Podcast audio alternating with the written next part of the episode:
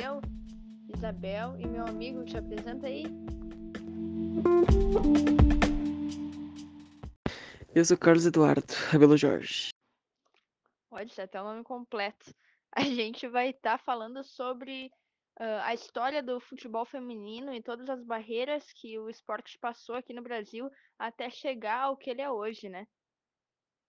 Mesmo com baixos salários, a falta de estrutura das equipes de base e de profissionais da categoria, os atletas assumem um protagonismo histórico que agora é partilhado com milhões de espectadores em todo o mundo. Vai, que isso, né? Sempre fazer podcast, Cadu. Muito obrigado, muito obrigado. Bom, uh, o primeiro time exclusivo para mulheres vai surgir ali no fim do século XIX. O nome dele vai ser British Ladies Football Club. E agora eu vou deixar o Cadu começar a explicar ali na década de 1930.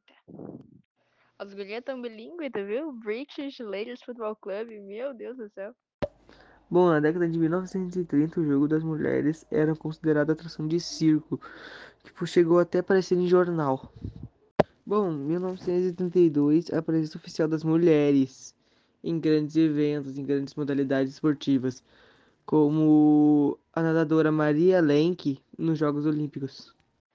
Isso aí, daí já na década de 1940, Uh, a gente vai ver que 10 times femininos uh, amadores ganharam espaço no subúrbio do Rio de Janeiro, né? Porém, Getúlio Vargas, numa reação rápida, recebeu uma carta clamando pelo fim do futebol feminino.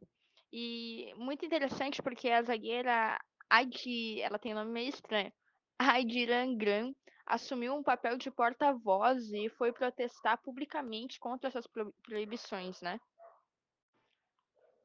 em 1941, a gente vai ter então o decreto-lei número 3099 que proíbe as mulheres de praticarem esportes considerados violentos à natureza feminina, uh, com embasamento médicos, morais e biológicos e sem menção direta ao futebol até então.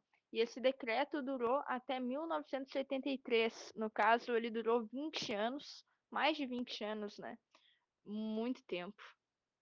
O recém-inaugurado Pacaembu foi palco de um amistoso entre atrizes paulistas e cariocas, superando a proibição da Federação Paulista com a alegação de ser um efeito beneficente. Em 1965, o Conselho Nacional de Desportos cria regulamentação, que dura até 1979, reafirmando a proibição anteriormente imposto e aí sim citando nominalmente o futebol. 1970 a gente vai ter o primeiro mundial uh, da categoria, né, no caso de futebol feminino, lá na Itália, que vai ter a seleção dinamarquesa como campeã. E em 1971 a gente tem a primeira árbitra credenciada pela FIFA, né, a Federação Internacional de Futebol, a apitar uma partida de futebol. O nome dela é Lea Campos. E agora eu vou deixar para o Cadu falar de 86, né? Pela primeira vez em 1986, a seleção brasileira feminina entra em campo num amistoso contra os Estados Unidos. Em 1991, a FIFA organiza a primeira Copa do Mundo de Futebol Feminina. E nesse mesmo ano, a seleção feminina brasileira é vencedora da Copa América, repetindo o feito em 1995, 1998, 2003, 2010, 2014 e 2018.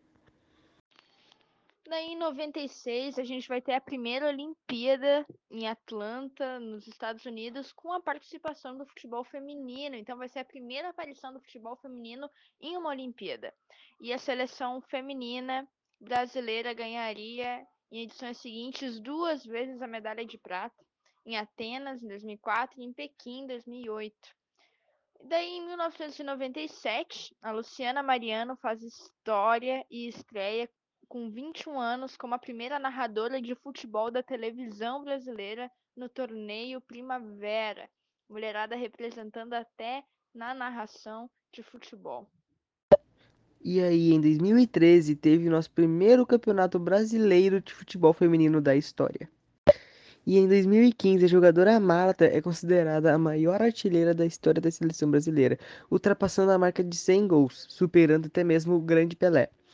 No mesmo ano, ela conquistou outro recorde, o de maior artilheira da história da Copa do Mundo de Futebol Feminino, com 15 gols. Em 2016, a, a gente vai ter então a primeira técnica, né? A primeira mulher nesse cargo, desde o primeiro amistoso lá em 1986, que é a ex-jogadora Emily Lima, então, que passou a comandar a nossa seleção brasileira. Em 2017, a Comembol define que a partir de 2019, todos os 20 participantes da Série A do Campeonato Brasileiro precisam manter um time de futebol feminino, adulto e de base para poder participar das competições. 2018, a data da nossa última Copa do Mundo. A Copa da Rússia é um marco na participação inédita de mulheres nas transmissões, nos bastidores e na torcida e no campo. E fechando por aí a nossa linha do tempo sobre futebol feminino, em 2019 todos os jogos da seleção feminina brasileira na Copa do Mundo de Futebol Feminino da França são exibidos na TV aberta pela Rede Globo, pela primeira vez na história. Bom, a Cristiane, a nossa atacante, né, ela não foi convocada para os amistosos contra a Rússia e o Canadá, e talvez ela não esteja entre as 18 jogadoras que vão para as Olimpíadas de Tóquio. Mas é muito legal lembrar que a Cristiane é a maior artilheira na história dos Jogos Olímpicos, com 14 gols. Agora vou passar aí para o Cadu finalizar para a gente. E bom, esse foi o nosso podcast sobre futebol feminino. Muito obrigado.